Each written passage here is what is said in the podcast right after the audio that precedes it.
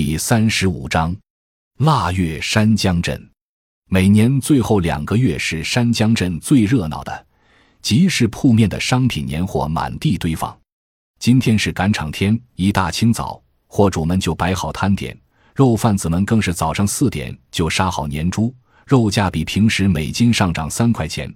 鸡鸭鹅挤满了狭窄的巷道，主道两边挂着五彩衣鞋，路中间穿梭着人流。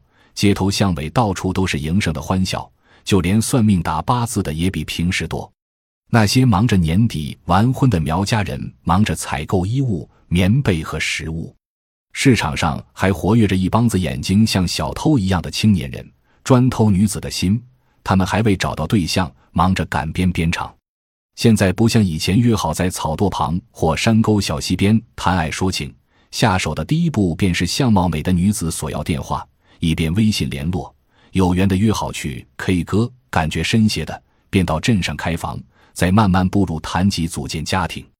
当然，你得懂，而且得守规矩。如果女子已有男人，就得小心别人背后捅刀子，以致引起一场群殴恶战。这种打架几乎每年都有，所以要胆大心细，才能追到姑娘。这里的男人好赌，吃穿不讲究。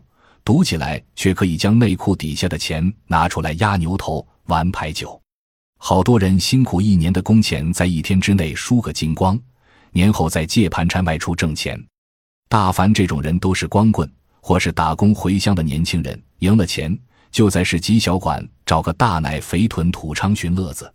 到了黄昏，街上的人群逐渐散去，深夜的冰霜缓缓袭来，他们走在故乡熟悉又陌生的山路上。